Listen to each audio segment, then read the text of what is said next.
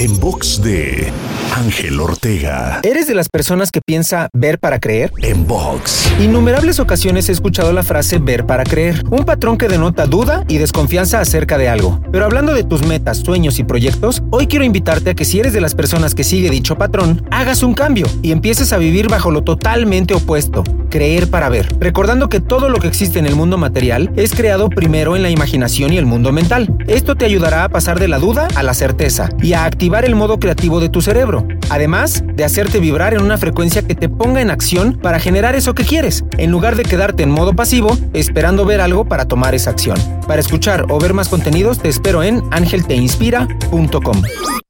En box de Ángel Ortega. En box.